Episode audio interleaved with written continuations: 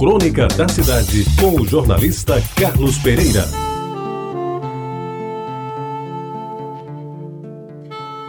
Amigos ouvintes da Retabajara, caminhando certa vez ao entardecer na calçadinha de Tambaú, entre ouvi uma frase que ficou na minha memória e que hoje vira assunto desta crônica.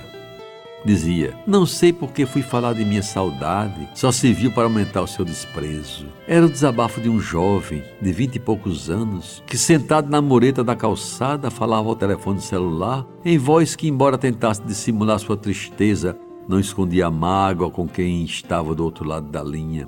Provavelmente uma mulher que já não lhe correspondia no amor. Eu tive vontade de parar, de lhe dizer alguma coisa que pudesse mitigar o seu sofrimento expresso de forma tão clara naquela ligação, cuja distância não faço a menor ideia. Seria interlocutor alguém daqui da cidade? Seria uma moça do interior que voltara para o ex-amado? Ou quem sabe, seria uma jovem que se transformou em modelo e de repente se viu famosa e arranjou outro amor? Eu segui a caminhada e fiquei a me perguntar por que o amor é às vezes tão complicado? Por que o rompimento de uma relação amorosa importa em tanto sofrimento para uma ou ambas as partes? E principalmente porque essas relações afetivas desafiam os tempos e às vezes fazem as pessoas sofrerem tanto.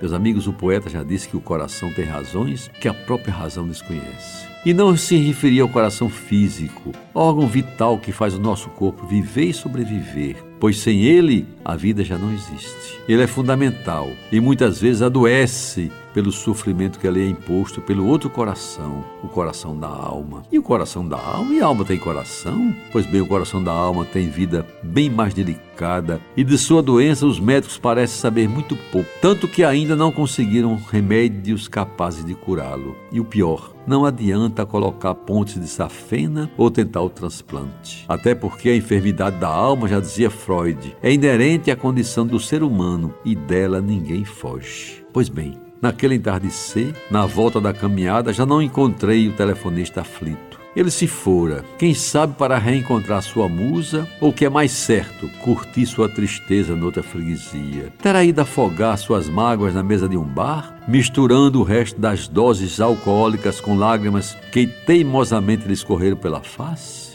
Não sei. Daquele telefonema que ouvi sem querer, porém, ficou mais uma lição de vida. As pessoas vivem se encontrando e se desencontrando.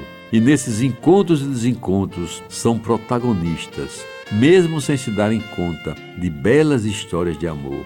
Histórias que, não raro, se transformam em grandes tristezas e enormes saudades. Meus amigos, do jovem triste, da calçadinha de Tambaú, naquele final de tarde, hora em que uma lindíssima lua aparecia dentro do mar, para mim restou lamentar que o sentimento tão romântico seu, de saudades infindas, tenha recebido em resposta dura e breve um desprezo que não tinha tamanho, a julgar pela tristeza com que a palavra era repetida. E para terminar esta crônica, devo confessar que não sei se ele chegou a dizer para o ex-amor no outro lado da linha, o que recitam os poetas mais acreditados: Meu bem, meu bem, tenha pena de mim, porque saudade nunca rimou com desprezo. Você ouviu Crônica da Cidade com o jornalista Carlos Pereira.